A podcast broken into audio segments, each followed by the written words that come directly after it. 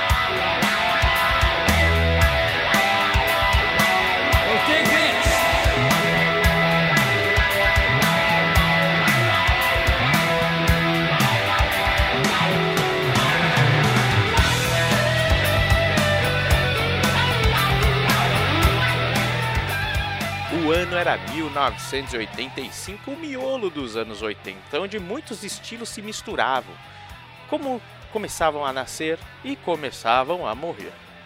Então, no meio desse turbilhão de criatividade com telhados e alicerces musicais sendo construídos, o The Cult lançava Love, o seu segundo álbum. Mesmo com o seu passado como The Southern Dead Cult ou Dead Cult, nomes que a banda já teve, esse foi o álbum que cuspiu a banda para fora do underground, alcançando a quarta posição no Reino Unido e permanecendo nas paradas por 22 semanas. O álbum foi produzido por Steve Brown, com quem eles tiveram uma grande sinergia, e Love contou com três poderosos singles: She Sells Sanctuary, Rain e Revolution, que no Brasil também bombou junto com o que era chamada de Dark Wave, que eram bandas mais introspectivas que não se encaixavam no mundo pop, mas também não eram 100% rock. Por outro lado, também não ficavam em cima do muro não. Era realmente um movimento brasileiro para bandas importadas.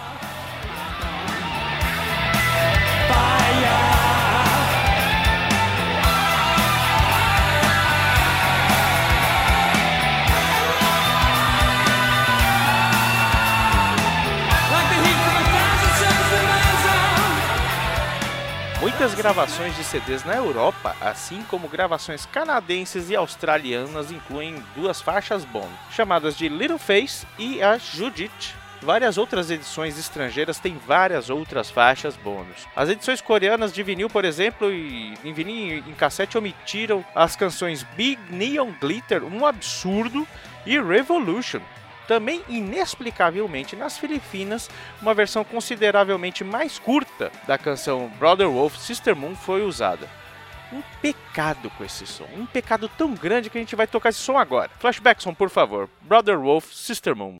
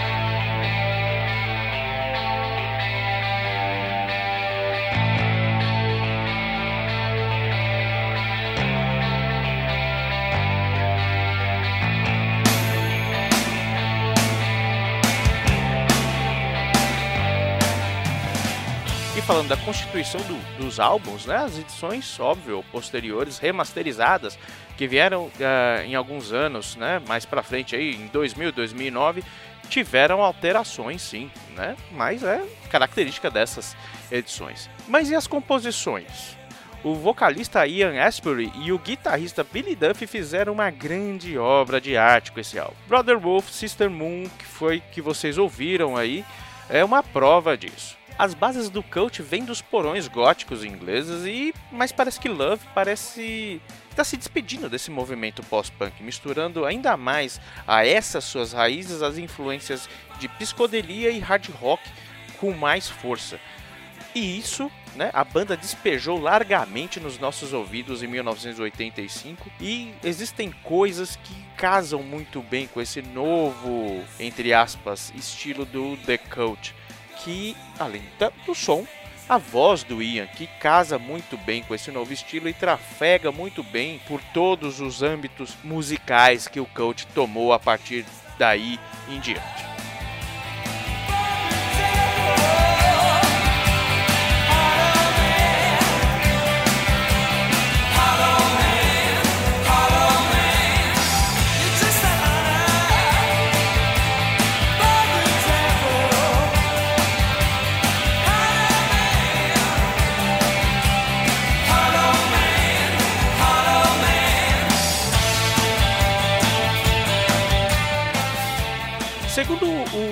Astbury, eles estavam contentes em serem controversos naquele meio, né? Uma banda gótica fazendo hard rock, misturando Led Zeppelin é, com um álbum que chamava Love, era totalmente diferente do que o The Cure, por exemplo, que estava em alta naquela época, fazia. É, mas tinha um pouco de Van Halen e misturava um pouco de Sisters of Mercy e óbvio, né? Era The Cult, ou seja, as influências vinham e eles não estavam nem aí com, com esses rótulos, né? Porque afinal de contas, é, o que vale esse lance de rotular, você é isso, você é aquilo, você é aquilo outro, lógico, né? A gente tem estilos que nós, nós gostamos e esses estilos recebem rótulos. Mas no final das contas, uma banda fica fadada a, a ser rotulada com um único estilo acaba sufocando muito a banda. E eles estavam no começo e acredito que era o momento deles mudarem e mudaram muito bem, se tornando uma das maiores bandas de todos os tempos. E aqui nós vamos nos despedindo, é claro, ouvindo um pouco mais esse álbum e já dando uma dica aqui para você, querido ouvinte. Se você quiser ouvir as histórias por trás do maior hit desse álbum, e também o maior hit da banda. Não perca o resumo do som desse mês de setembro lá no podcast 80 Watts, que abordará as nuances de Xcel Sanctuary, como só o mestre Xi sabe abordar. Enquanto isso, por aqui a gente vai fechar com Rain, Revolution e Xcel Sanctuary, os três singles que fizeram do The Cult aquilo que eles são hoje. Sobe o som, flashback som.